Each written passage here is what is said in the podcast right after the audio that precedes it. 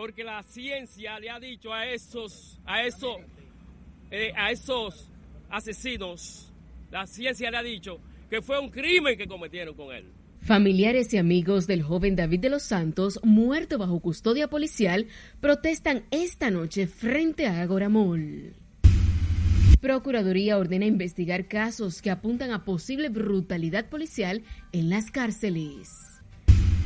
Yo como comerciante, yo temo por mi vida. En Santiago, otro hombre muere bajo custodia policial y un mes después su familia no tiene respuestas.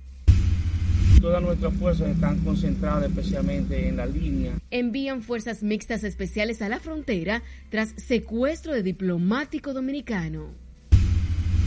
Debemos proteger el turismo del país como hacen otros países. Sector turístico construye este año 16.000 habitaciones hoteleras, el 70% en Punta Cana. Gobernador del Banco Central recibe misión del Fondo Monetario Internacional, economía crece un 6.4% en marzo. Más de 25 estudiantes resultan intoxicados con almuerzo escolar en escuela de Mano Guayabo. Y anuncian instalación de primer radar meteorológico en aeropuerto de Punta Cana.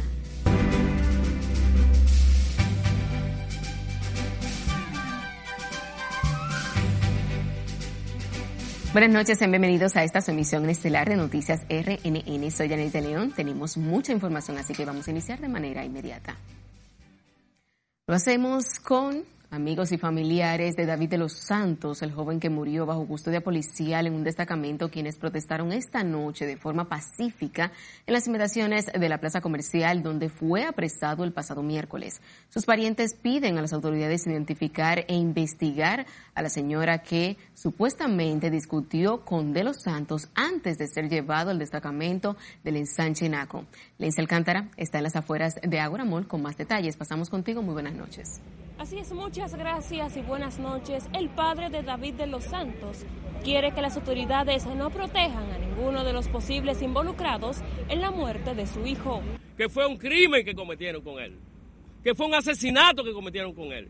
Y ellos no pueden estar por encima de la medicina ni por encima de la ciencia. Con velas en manos y vestidos de negro, familiares y amigos de David de los Santos, quien falleció bajo custodia policial, tras ser detenido en una plaza comercial, exigen que los responsables se les aplique todo el peso de la ley. Que no hay vaca sagrada y no habrá nadie tapado en este caso. ¿eh? No, habrá, no habrá vaca sagrada. Y óiganme bien lo que le voy a decir, una, una pincelada. Yo no voy a hacer nueve días hasta que este caso no se aclarezca y es que su padre César Osuna no acepta la muerte de Davidito, como también era apodado el Oxiso, se haya provocado la muerte, como lo afirmaron los miembros de la uniformada que lo vigilaban. Hermano, ¿y cómo una persona, después que está, por ejemplo, está bien muerto, se va a quemar las genitales? ¿Eh? La ciencia le ha dicho a ellos que es mentira, que eso es mentira. Y usted no puede estar por encima de la ciencia, del mundo entero, que es la medicina. En las inmediaciones de la plaza comercial donde inició el hecho, sus amigos, en manifestación pacífica, aseguran David era un joven sano y no una persona violenta. Un hombre que estudió, profesor, estudiaba en Infotet, trabajaba en un call center bilingüe, era con la única persona que yo hablaba inglés. Y me quitaron a mi, me quitaron a mi amigo. Mi amigo no le hacía daño a nadie. Aquí no han agarrado una persona y lo han, y lo han dejado morir de, una manera sana. No, aquí esta persona lo amordazaron prácticamente porque no podía ni hablar. Esta persona fue, eh, le pusieron una esposa. O sea, eso violenta la constitución. Artículo 39, el artículo 43, el artículo 41. Producto del hecho fue removida la dotación completa del destacamento del NACO. Así también se dispuso la instalación de cámaras en los centros policiales. La Procuraduría se sumó este martes a las investigaciones como una forma de garantizar más transparencia al proceso. El presidente de la República, Luis Abinader, garantizó que este y otros hechos similares no quedarán impunes. Es toda la información que tengo hasta el momento. Paso contigo al set de noticias. Te agradecemos, Lenzi. Seguimos con este tema porque la Procuraduría General de la República condenó las muertes de al menos tres jóvenes en los últimos días luego de ser detenidos por agentes policiales. Miriam Germán Brito dispuso reforzar las investigaciones a fin de esclarecer estos sucesos que se actúe con consecuencia contra los agentes. Jesús Camilo completa la historia en directo. Pasamos contigo. Buenas noches. Muchas gracias. Buenas noches. La Procuradora General de la República ha dado instrucciones precisas y contundentes a fin de que estos casos sean llevados hasta las últimas consecuencias y que los responsables paguen por los hechos. La Procuradora General Miriam Germán reaccionó ante los abominables sucesos ocurridos en menos de 30 días, donde tres jóvenes han muerto luego de ser apresados por la Policía Nacional. Los casos guardan similitudes por los golpes contusos detectados en sus cuerpos en los resultados de autopsia. Las investigaciones están siendo eh, realizadas por la Inspectoría General de la Policía Nacional y la Dirección de Asuntos Internos. El caso más reciente es el joven David de los Santos Correa de 24 años de edad, detenido por agentes policiales y llevado al destacamento del NACO, de donde fue trasladado al Hospital Moscoso Puello por múltiples golpes que presentaba, y posteriormente al Darío Contreras, donde falleció el domingo en la noche. Hemos quedado sorprendidos al ver manera desmedida de la violencia ejercida por la propia policía. Pensamos que a esta hora ya se iba a hacer una evaluación del desempeño para ir limpiando las filas de la policía, pero eso ha tardado un poco. Es lo más atinado que abra una investigación exhaustiva y establezcan responsabilidad como, como emitió en Twitter el presidente de la República y que haya consecuencias que haya castigo y que se le aplique todo el peso de la ley. Otros hechos similares ocurrieron el pasado 4 de abril con el joven Richard Báez en Santiago, bajo custodia policial, y en San José de Ocoa 14 días después, con José Gregorio Custodio de 30 y 37 años de edad respectivamente, lo que calificó la Procuradora General como hechos que causan indignación, dolor y vergüenza. Preocupante.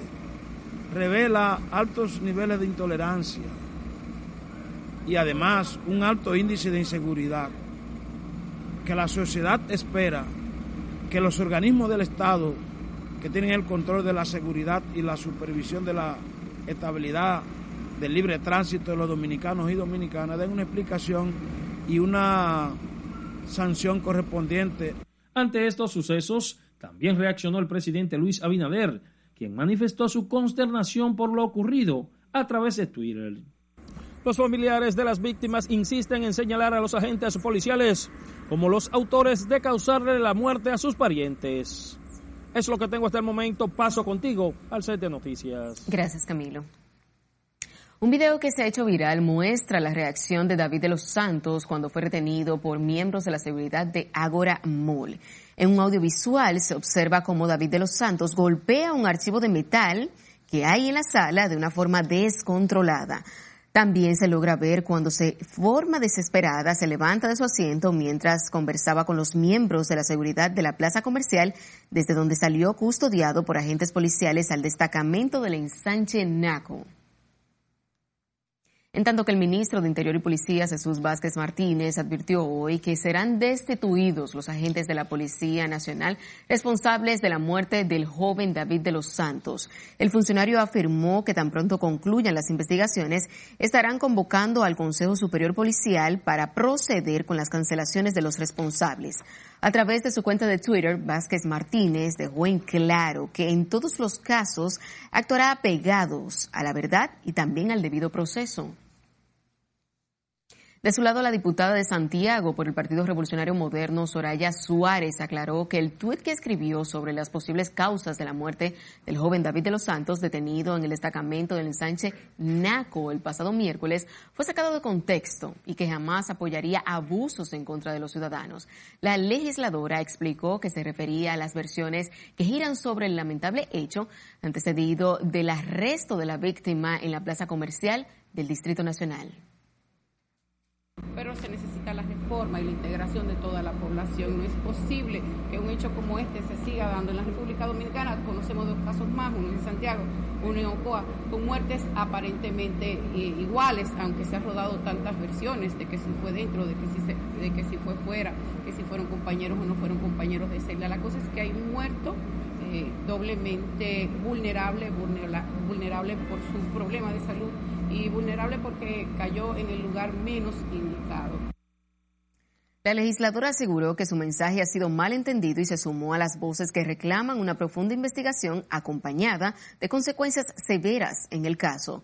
Suárez reconoció que hechos como lo ocurrido con David de los Santos son un reflejo de la necesidad de una reforma policial que fundamente sus acciones en respeto al Estado de Derecho. Legisladores de distintas bancadas condenaron la muerte de unos eh, tres hombres en un último mes que fallecieron en circunstancias aún no esclarecidas tras permanecer detenidos por agentes de la Policía Nacional en destacamentos en San José de Ocoa, Santiago y Naco. Y como nos cuenta Margaret Ramírez, los congresistas de oposición piden la destitución del director del Cuerpo del Orden. No hay un solo jefe de la policía que no lleve en sus hombros decenas de muertes. El más reciente escándalo que vuelve a poner en la palestra pública a la Policía Nacional es la muerte de David de los Santos, quien falleció el pasado domingo. El hecho es calificado como inaceptable por congresistas que exigen sanciones. De los Santos es la tercera persona que muere en circunstancias aún no esclarecidas, luego de estar custodiados por agentes policiales. Más de 15 mil jóvenes en los últimos 20 años han muerto a manos de la Policía Nacional. De manera que este crimen que no va a, a aclarecerse porque lo sabemos, porque otros tantos, otros tantos se quedan en la superficie. Y nosotros nos preguntamos entonces, ¿seguirá sucediendo esto en la República Dominicana?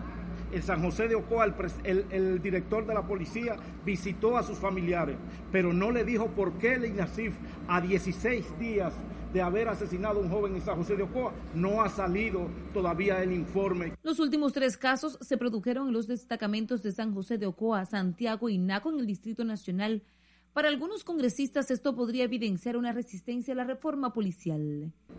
Es un hecho reprochable, inaceptable sin embargo, el presidente de la República había adelantado que en el proceso de reforma pasarían eventos nunca vistos por las luchas internas que siempre han existido en el seno de la policía y por la resistencia normal ante cualquier cambio. Como miembros de la Comisión de Interior Policía necesitamos y le exigimos al presidente que todo salga a la luz y que caiga, y que caiga todo el peso de la ley a los autores. En lo que sí coinciden estos legisladores es en que deben profundizar las investigaciones y castigar a los culpables. El hecho que ha consternado a la población será investigado por la Fiscalía del Distrito Nacional y el Defensor del Pueblo. Margaret Ramírez, RNN. Nos vamos ahora a Santiago, donde exigen justicia a los parientes y amigos de un hombre de 30 años que también estaba bajo custodia policial y falleció en el Hospital José María Cabral Ibáez. Los parientes de Richard Báez acusan, acusan a los agentes de una patrulla de haberlo torturado previo a trasladarlo al centro de salud, donde murió luego de varios días ingresados. Junior Marte nos cuenta más. Yo como comerciante, yo temo por mi vida a más de un mes de la muerte del barbero Richard Baez, sus allegados esperan castigos para los responsables del crimen, del que acusan a los agentes de una patrulla de la policía. Y este joven, un emprendedor de aquí de nuestro sector de Cienfuegos, lo vi ahí subiendo en su peluquería, vendiendo ropa, muchachito bien vestido, muchachito bien hermoso. Compró una jipetica, me dijo, varón, mire, compré esta jipeta. Me la puso a su orden, después la vendió. Cuando él la vende, él guarda una parte de su dinero y la otra parte la tiene encima. Ese muchacho llegaba a su peluquería, de la peluquería a su casa. Y ese muchacho llegaba ahí, ese nunca me dijo taga, taguita. Ella, él se bebía ese té todos los días por la mañana, un muchacho excelente. Aquí nadie puede decir ese muchacho. Afirman que el joven recibió una paliza tras ser detenido, por lo que estuvo durante varios días hospitalizado previo a su muerte. Lo que pasa es que la policía hoy en día está actuando de una manera muy agresiva, muy mal. Claramente, mira hoy en día cómo dejó esa mujer embarazada.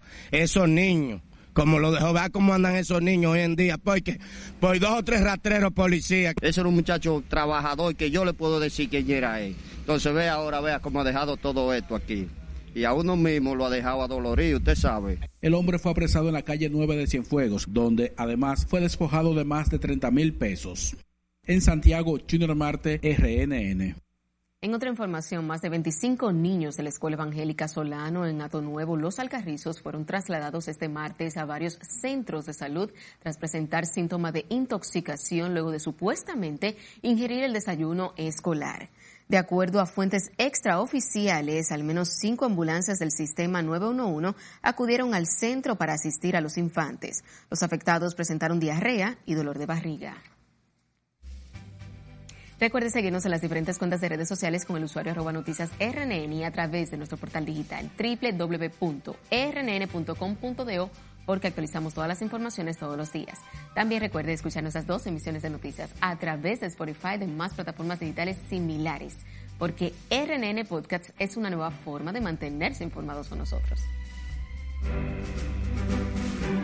Todas nuestras fuerzas están concentradas especialmente en la línea nos vamos a nuestro primer corte de la noche. Al volver, les contamos las medidas que implementaron las autoridades en la frontera tras secuestro de diplomático.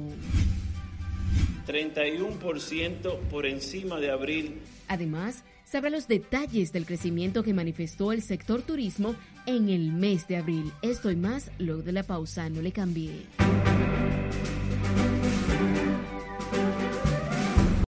Vacaciones al estilo AMSA Marina. Disfruta de las ofertas que AMSA Marina tiene para ti en los hoteles Casa Marina and Reef y Grand Paradise Samaná. Escápate y reserva hoy tus tan merecidas vacaciones en familia, en grupo o con tus amigos y disfruta de una experiencia inolvidable. Para más información, llámanos al 809-562-7475. Diversión total al estilo AMSA Marina.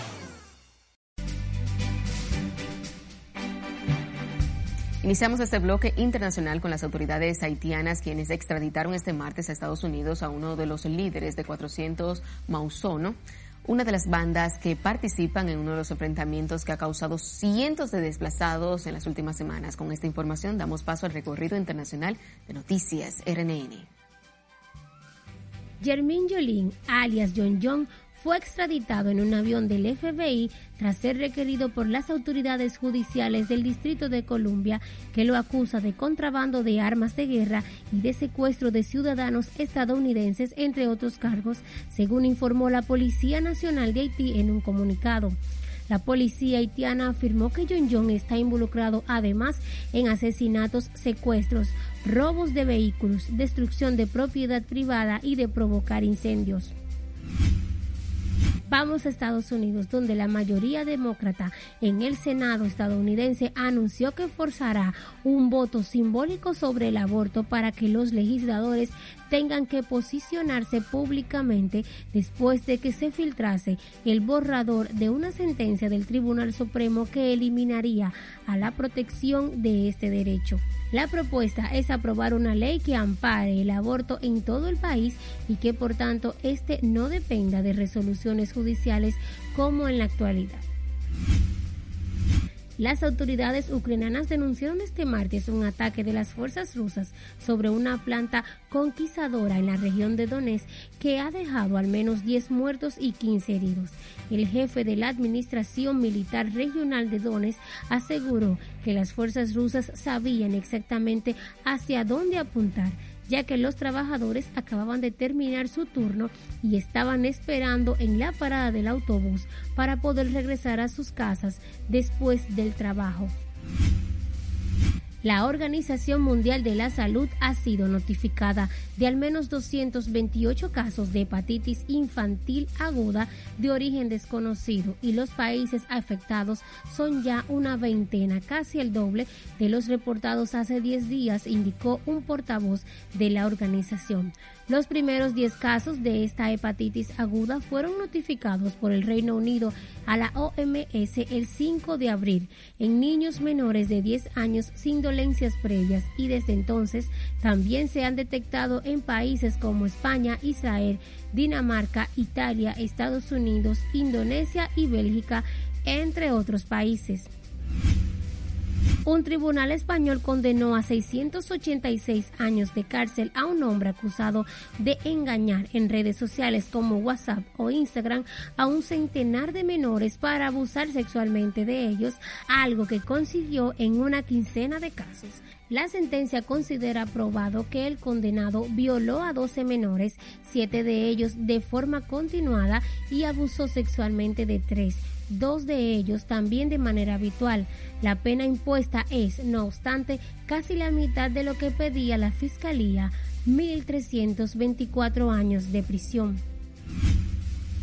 Llegamos al final de este recorrido internacional con una joven hispana de 19 años residente en Florida, quien fue arrestada este martes y acusada de dirigir un rayo láser verde a un avión del Departamento de Policía del Condado de Miami-Dade. El suceso de detención se produjo pasada la una de la madrugada de hoy cuando Yanesi Valdera, que viajaba en la parte trasera de un automóvil, apuntó con un puntero láser a una aeronave de la policía y fue identificada por la cámara de grabación del avión. Apuntar con un láser a una aeronave es un delito grave según la sesión 39A del Código de Estados Unidos. En las internacionales, Catherine Guillén. Retomando con las informaciones nacionales, las Fuerzas Armadas Dominicanas desplegaron este martes en Mao Valverde un amplio operativo militar de fuerzas especiales por aire, mar y tierra con el propósito de encontrar sano y salvo el diplomático dominicano que fue secuestrado en la semana pasada en Haití por la banda 400 Mauoso. El corresponsal de esa zona, Domingo Popoter, nos amplía. Tras el secuestro del consejero agrícola de la delegación diplomática en Haití, Carlos Guillén, el gobierno exigió a la Cancillería haitiana una investigación para dar con el paradero del diplomático. Las Fuerzas Armadas han desplegado un amplio operativo en todo el cordón fronterizo. Todas nuestras fuerzas están concentradas especialmente en la línea a fin de contrarrestar cualquier tipo de situación que se pueda eh, avecinar hacia nuestro territorio además de los servicios que nosotros siempre tenemos eh, en la línea fronteriza. El secuestro del funcionario dominicano se le atribuye a la banda haitiana 400 Mawos, por el que piden medio millón de dólares para su liberación. Las autoridades vigilan por aire, mar y tierra la frontera con Haití, mientras se anuncia el reforzamiento de las labores de inteligencia. Nosotros queremos la paz en la isla. Al otro lado de la frontera, en el poblado de Juana Méndez, grupos de comerciantes haitianos se suman a las voces que piden la liberación del diplomático dominicano Carlos Guillén. En la provincia fronteriza de Dajabón, Domingo Popoter, RNN. Sepa que como preocupante calificaron este martes legisladores de distintas bancadas la desaparición en Haití de Carlos Guillén, el consejero agrícola de la delegación dominicana que ha sido atribuido a un secuestro de las bandas que dominan el territorio haitiano. Para algunos congresistas el tema debe tratarse con cautela, mientras que otros consideran que los demás representantes diplomáticos en el vecino país deben ser llamados a consulta. Yo que se maneje con ecuanimidad y con, y con, y con madurez.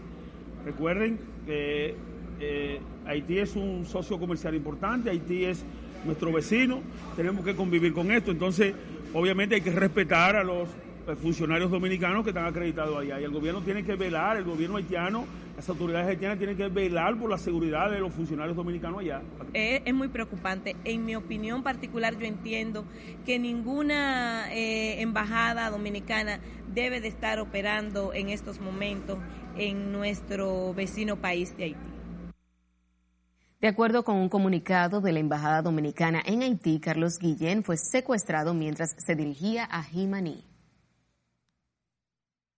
El ex jefe de las Fuerzas Armadas, general José Miguel Soto Jiménez, aseguró que en la mayor responsabilidad sobre el posible secuestro del agregado agrícola y comercial de la Embajada de República Dominicana en Haití, Carlos Guillén Tatis, recae sobre el gobierno haitiano, quien está en la obligación de preservar la seguridad e integridad del cuerpo diplomático en su país. De su lado, el exdiputado Pelegrín Castillo alertó de que estas acciones podrían tratarse de una provocación al país financiada por sectores de poder en esa nación y actores internacionales. El asunto del secuestro es un asunto grave y recordemos que por incidentes menores que ese, estuvimos a punto de ir a la confrontación bélica en el 63, cuando el gobierno de un civilista como el profesor Juan Bosch, que hubo que movilizar todas las Fuerzas Armadas a la frontera y las unidades de combate. Es una provocación, porque lo que está probado es que esas bandas tienen apoyo de actores políticos, actores del gobierno, actores internacionales. Y fíjense cómo el ex canciller de Haití rápidamente lanzó una andanada de ataques contra la República Dominicana. Guillén Tatis habría secuestrado, había sido secuestrado en la ruta hacia Jimaní y se sospecha que detrás de su desaparición podrían estar la banda criminal de los 400 Mauoso, por quien alegadamente solicitan una recompensa de 500 mil dólares para su liberación. El gobernador del Banco Central, Héctor Valdés Albizu, recibió una misión del Fondo Monetario Internacional para evaluar el desempeño de la economía en el país y sus perspectivas para el año 2022. Valdés Alviso informó al staff del Fondo Monetario Internacional que la economía dominicana se recuperó más rápido de lo previsto en el año 2021. Precisamente este martes, el banco informó que la economía registró un crecimiento de 6.4% en el mes de marzo del presente año, lo cual unido a las variaciones de 6.3% del mes de enero y 5.8% de febrero resultan en una expansión interanual de 6.1% durante el primer trimestre. Y sepa que el turismo volvió a lograr niveles récord en abril al alcanzar la llegada de más de 626 mil visitantes no residentes, según informó este martes el ministro de Turismo David Collado. Laura Lamar con la historia. Debemos proteger el turismo del país como hacen otros países. Según el ministro David Collado, ese crecimiento representa un 13% por encima del mismo periodo de años anteriores. El informe mensual presentado hoy por la institución señala que de esa cantidad de turistas, el 60% llegó por el aeropuerto de Punta Cana, un 23% por las Américas, un 11% por Santiago y un 5% por Puerto Plata.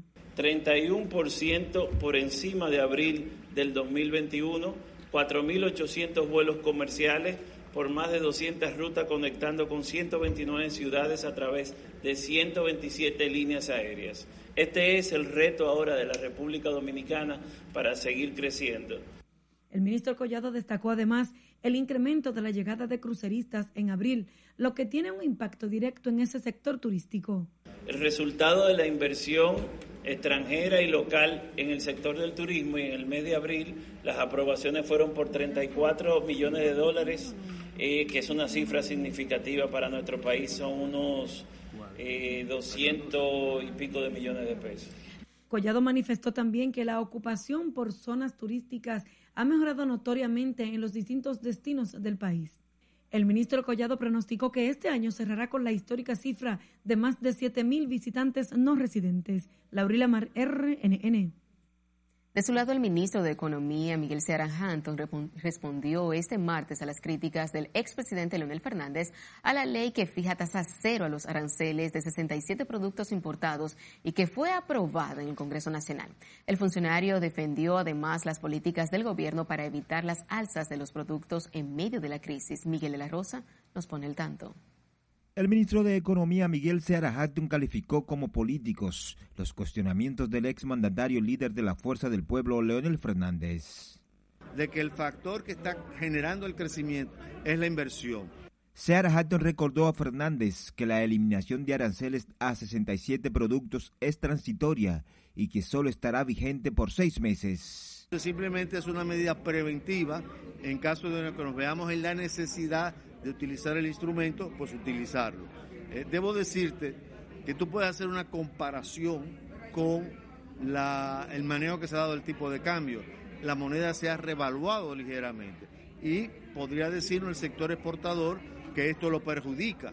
Sin embargo, en la coyuntura que estamos viviendo en este momento, la prioridad número uno es la inflación. Asimismo, garantizó que los productores nacionales no se verán afectados por esta medida Y una medida de la que él plantea es una medida de largo plazo, de mediano plazo, no es una medida de corto plazo como lo estamos planteando ahora mismo. Seis meses para que una empresa en seis no, no, no, le no es rentable para una empresa. ¿no? Disfrutar de una exención tributaria que va a durar seis meses, nada más. Miguel Sarajato también defendió el manejo del gobierno frente a la inflación mundial y sus efectos en la economía local. Miguel de la Rosa, RNN. La Sociedad Dominicana de Pediatría recomendó hoy al gobierno abastecerse los centros de vacunación para inocular especialmente a los niños contra la hepatitis infantil a propósito de la variante desconocida de la enfermedad que afecta a los menores. Luz Herrera explicó que aunque no se ha detectado en el país casos de la enfermedad, es necesario vacunar a los niños ante las alertas de la Organización Mundial de la Salud. No tenemos conocimiento, pero pueden aparecer casos sospechosos de hepatitis porque existe la hepatitis A que no está en el esquema nacional de vacuna, pero que es una hepatitis que es benigna y que no deja ninguna secuela. Las muertes por la hepatitis infantil se ha elevado a 4 y 228 los niños afectados en unos 20 países entre los Estados Unidos y Reino Unido. El Ministerio de Salud Pública informó este lunes 52 nuevos contagios de COVID-19 con 372 casos activos de la enfermedad. El boletín informativo no reporta nuevos decesos por coronavirus en las últimas 24 horas, por lo que la cantidad de defunciones se mantiene a 4.376 y la tasa de letalidad es de 0.76%. La tasa de positividad diaria se ubica a 2.90% y en las últimas cuatro semanas es de 1.3%. En otra información, el dirigente del Partido Revolucionario Moderno, Guido Gómez Mazara, anunció hoy al país que no se irá de esa organización política que iniciará una serie de encuentros ciudadanos con miras a lograr una candidatura presidencial. Laura Lamar nos pone al tanto. Llegué al PRM convencido de que no se repetirían las desafortunadas conductas de la vieja casa partidaria. Pese a no lograr la participación en las elecciones internas del PRM, Guido Gómez Mazara aseguró que continuará luchando desde esa organización ahora por la candidatura presidencial del país. Seguiré dando la batalla porque mi naturaleza es defender a los de abajo con entereza. Es el escenario donde me siento como pez en el agua y tengo una identidad con los excluidos que casi siempre sienten la decepción y maltrato cuando no perciben una retribución respetuosa a su esfuerzo y dedicación. Volvió a criticar el manejo de las actuales autoridades a lo interno del partido, señalando que se puso en juego la democracia partidaria y el derecho de las bases. Una organización no puede reducirse a la agenda de lo estrictamente coyuntural. Siempre la dirección media y la base del partido actúan con mayor inteligencia y cordura que exponentes de sus élites y tienden a establecer interpretaciones maduras del comportamiento de sus actores. Y en mi caso, la irrenunciable voluntad de defender los procedimientos transparentes y democráticos no será sinónimo de ingresar al terreno del conflicto fratricida. Gómez Mazara anunció además una serie de encuentros ciudadanos que iniciará en los próximos 15 días con los que busca acercarse a la población más olvidada. Laurila Mar, RNN. Sí, oh, pero lógico que ha aumentado muchísima delincuencia. Es tiempo de otra pausa comercial. Cuando estemos de vuelta, detalles de la balacera que se produjo en la Ciénaga y que dejó un saldo de dos muertos. Y conozca cuándo vence el plazo para que el Ministerio Público deposite la acusación formal del caso Coral. Esta es la emisión estelar de Noticias RNN. No le cambie.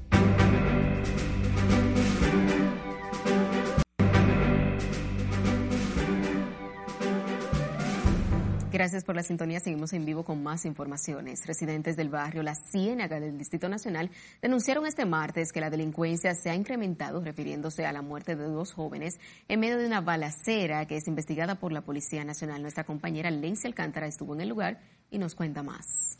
Sí, oh, pero lógico ha aumentado muchísima delincuencia. Uno lo que tiene que parar más trancado que en la calle. Los enfrentamientos entre bandas por el control de los puntos de drogas son el pan nuestro de cada día en barrios como la Ciénaga del Distrito Nacional, situación que mantiene atemorizadas a las familias que allí residen. El caso más reciente señala al joven Enchi Manuel Reyes y Elvis Jordalis Rosario Ramírez, ambos de 23 años, quienes resultaron muertos, según la policía, a manos de bandas rivales. Y por aquí me robaron mi teléfono, me han robado dos teléfonos, trayendo a trabajar como 15 veces, me han tratado de atracar. Pero no solo los conflictos entre pandillas mantienen en jaque al referido sector, también sus moradores denuncian el aumento de los atracos en la zona. Dicen que producto de la inseguridad deben adelantar sus actividades cotidianas. Bueno, por aquí sí hay mucho atraco. Aquí hay mucho, es, es, hay mucho atraco por aquí. Por aquí se meten cuenta que, y que están acabando con los atracos aquí. Por aquí, por aquí nadie está acabando con nada. Nada. No, la delincuencia está dura por aquí, muy dura, muy dura. Demasiado atraco, muchos atracos ahora se están viendo. Hay más atracos que antes ahora. Y la policía yo no estoy viendo que está haciendo el trabajo. Sí, eh, pasan, pero no lo, no lo agarran. Ante esta situación, los residentes de la Ciénaga del Distrito Nacional piden a la policía tomar medidas más drásticas para tomar el control de la barriada. Lenzi Alcántara, RNN. Una mujer de 61 años fue encontrada muerta en su residencia en el municipio de Navarrete, provincia de Santiago. Maribel García fue encontrada en medio de un charco de sangre con múltiples heridas de armas blancas. El cuerpo sin vida de la mujer fue hallado por familiares en el interior de su casa materna y se presume fue violada antes de ser asesinada. La policía activa la búsqueda de tres presuntos asaltantes que ultimaron a un cabo de la institución quien junto a su compañero trató de apresarlos por la comisión de varios delitos en la comunidad de Ligüero en Santo Domingo Norte. Se trata del cabo Franklin VII Arcángel de 27 años quien falleció de un disparo en el pecho ocasionado por desconocidos quien tan pronto cometieron el hecho huyeron del lugar. De acuerdo a las declaraciones del compañero de la patrulla del fallecido, respondieron a una llamada sobre un atraco en la zona de Ligüero, lugar donde fueron atacados a tiros por estos delincuentes. Residentes del sector Los Pomos, en el municipio de Cotuí, de la provincia de Sánchez Ramírez, denunciaron una ola de robos y atracos en esa zona, por lo que hicieron un llamado a la Policía Nacional para que aumente el patrullaje. Aseguraron que esta era una de las zonas más seguras del municipio, pero que actualmente viven en zozobra porque a partir de las 6 de la tarde deben resguardarse en sus hogares. Mi esposo salió a las 5 de la mañana, el cual iba camino a la parada de aquí de, de este mismo sector. Lo interceptaron dos personas en un motor, el cual le quitaron su teléfono. No le quitaron documento porque él no lo lleva encima sino hasta eso se lo habían despojado de encima. Da pena y vergüenza que en este sector, Caco Los Pomos, donde vivíamos tranquilos, sin problema, ahora se está viviendo de una delincuencia, que uno no puede estar sentado a las 6 de la mañana ni a las 6 de la noche, porque hay una delincuencia. Necesitamos que el coronel de la policía se ponga mano dura. Los comunitarios del sector de Cotuí expresaron que debido a los asaltos temen salir a las calles para evitar ser despojados de sus pertenencias. La Dirección Nacional de Control de Drogas informó hoy del decomiso de más de cinco paquetes de cocaína en el Aeropuerto Internacional de las Américas José Francisco Peña Gómez, donde arrestaron a un dominico español de 43 años. Los agentes de la DNCD, militares y unidades caninas, coordinados por los miembros del Ministerio Público, realizaban labores de inspección en el área de abordaje, cuando detectaron en uno de los paquetes y de los equipajes cinco láminas con un peso de 5.48 kilogramos de cocaína. El detenido, que según las autoridades será identificado oportunamente, intentaba viajar a Madrid, España, con estas sustancias. La Procuraduría de Corrupción Administrativa tiene hasta este miércoles a la una de la tarde para depositar la acusación en contra del mayor general Adán Cáceres y los demás implicados en el caso Coral. Se recuerda que la PEDCA había dejado vencer el plazo de dos meses que le habían otorgado para completar la investigación. De no presentar acto inclusivo en el, en el, tiempo establecido, los representantes del Ministerio Público correrían el riesgo de que la acción penal sea declarada extinguida. Y la historia se repite en el sector de la Yuca de los Ríos, donde se derrumbó un edificio de tres niveles en el que residían cuatro familias que se salvaron milagrosamente. Si le dice aquí, no tiene la historia. Tenía problemas de columna y estaba cuarteada, estaba rota la pared de abajo. Estas familias lo perdieron todo, quedando completamente a la intemperie tras el derrumbe que se registró en este edificio. Elvita Encarnación, una de las afectadas, agradece a Dios por darle una segunda oportunidad de vida. Yo voy a Carlos Negro y vi cuando estaba torcida. En la última vez que yo subí, yo le dije, no suba, que te va. Porque yo vi cómo se estaba doblando. Cuando la casa explotó, yo venía bajando, yo estaba ahí con el bulto. Estoy viva gracias al Señor y a la piedad de Él. A las 7 de ayer lunes, el temor se apoderó de estas familias cuando comenzó a desplomarse este edificio de tres pisos. Nosotros no le echamos la culpa a nadie, porque siempre le damos gracias al Señor, porque no perdimos vida, lo que se perdió fueron las cosas materiales. Nuestros inquilinos se quedaron sin nada. Hemos comenzado a asistir, a acompañar a estas personas. El primer paso que dimos fue que ellos eh, pudieran amanecer en un lugar seguro. Eh, hoy le estamos proveyendo alimentos crudos y cocidos otras casas construidas sobre la cañada de los ríos en el Distrito Nacional podrían colapsar. Sin violencia ni con nada, pero que se haga algo para que la, gente siga trabajando en la cañada, para que esto no siga pasando. Porque si no está en la cañada, las casas se van a seguir cayendo. Porque cuando la cañada llueve, baja, eso es, una, es un río que ni los ama y le da toda la casa que están cerca de la cañada. Con la tormenta Laura, justo el 20 de agosto del año 2020 comenzó el calvario de estas personas con el desplome del primer edificio, a la fecha son cuatro los que se han derrumbado. Desde ese año la CAS realiza trabajos de saneamiento de la cañada. Decenas de personas en los ríos esperan por reubicación. Sila Disaquino, RNN. Residentes en el sector Los Paulinos, en la provincia de Elías Piña, exigieron a las autoridades solucionar los constantes apagones que dicen se registran en esa comunidad donde aseguran se ha desplomado el servicio energético. Julio César Mateo nos cuenta más.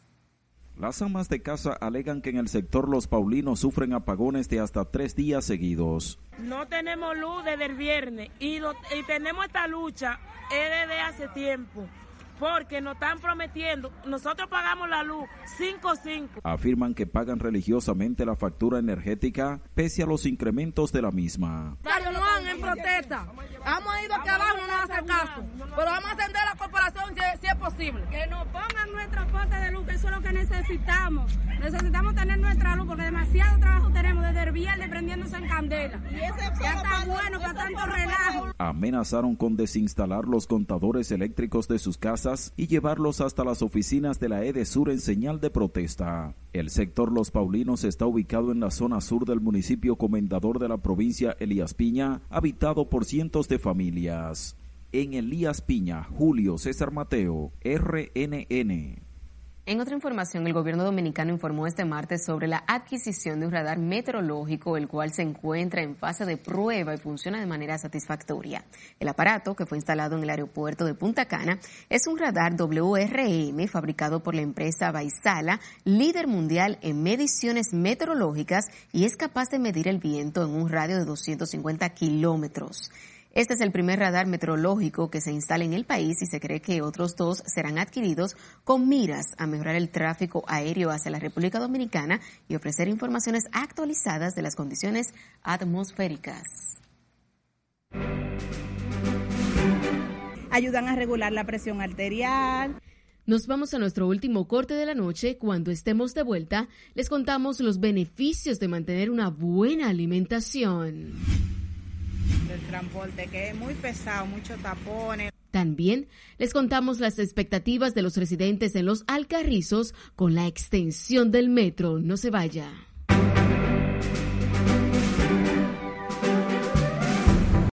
Vacaciones al estilo AMSA Marina. Disfruta de las ofertas que AMSA Marina tiene para ti en los hoteles Casa Marina and Reef y Grand Paradise Samaná. Escápate y reserva hoy tus tan merecidas vacaciones en familia, en grupo o con tus amigos y disfruta de una experiencia inolvidable. Para más información, llámanos al 809-562-7475. Diversión total al estilo AMSA Marina.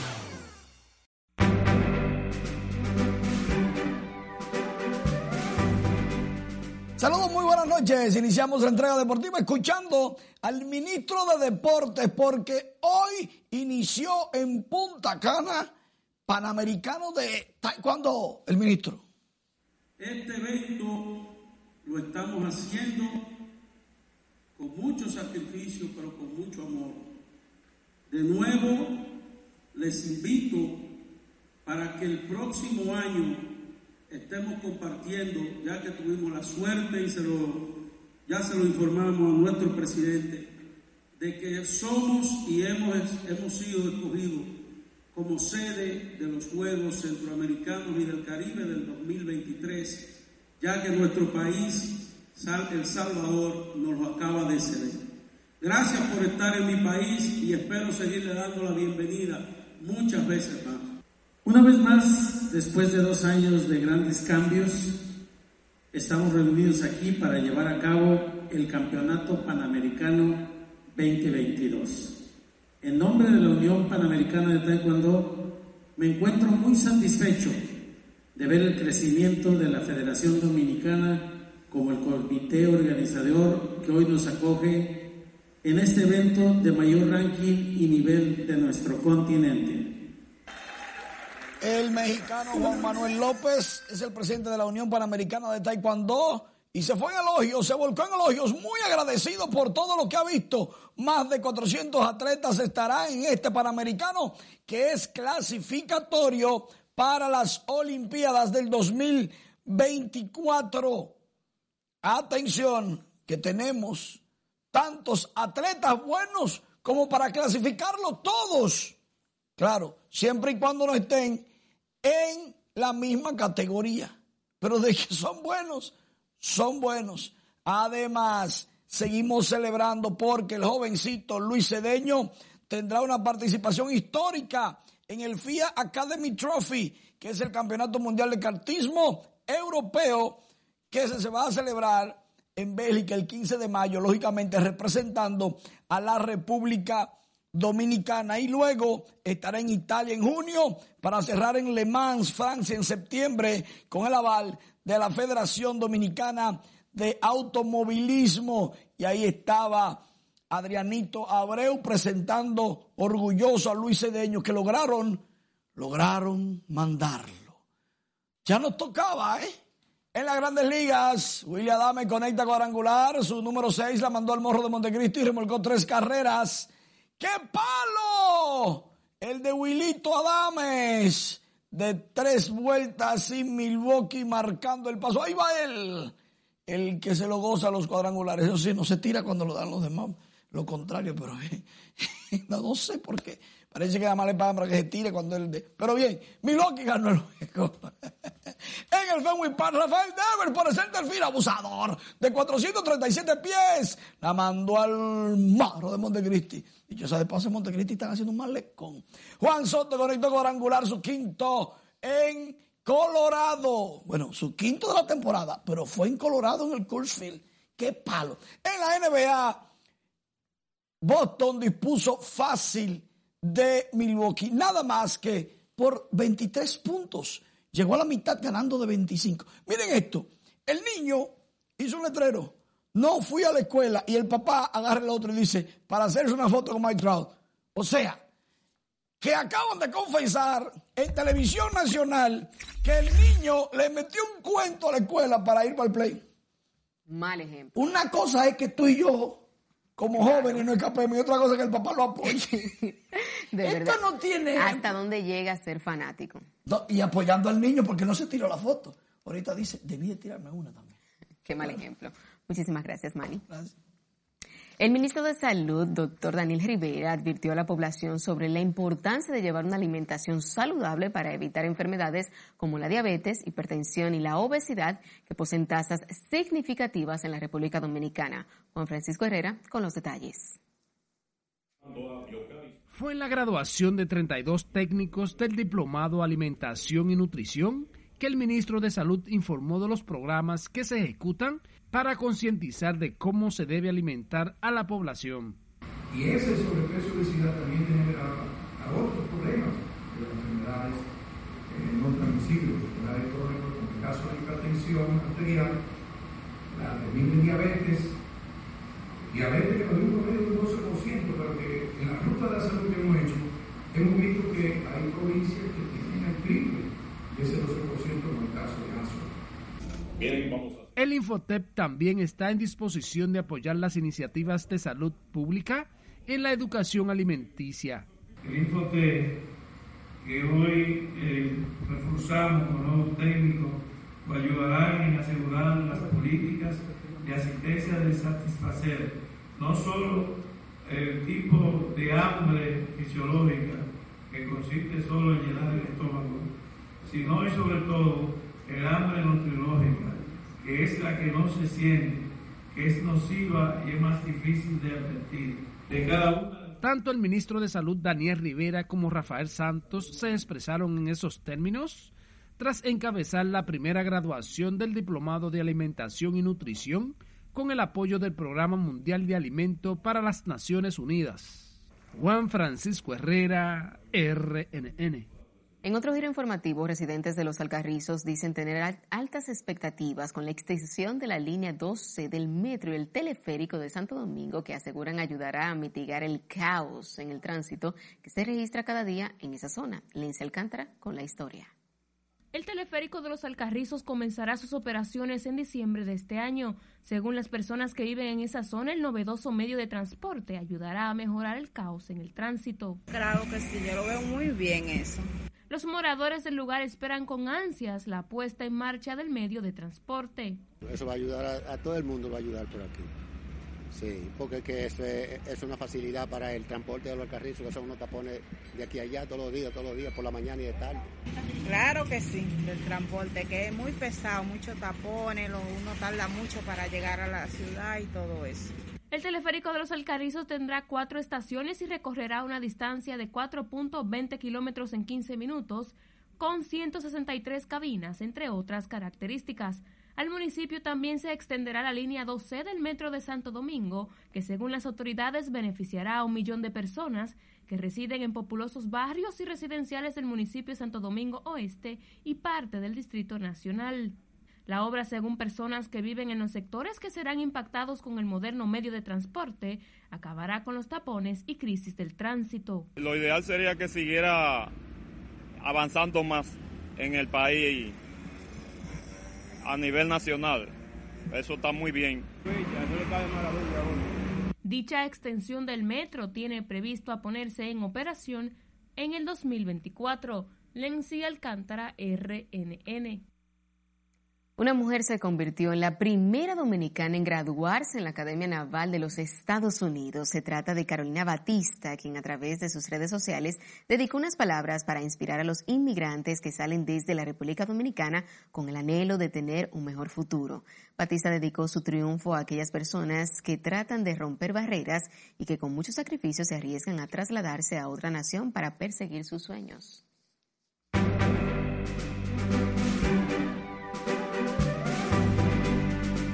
La pasarela benéfica del Met Gala en Nueva York fue celebrada bajo la temática de la época dorada de los Estados Unidos. Nuestra compañera Melissa Gómez con más detalles.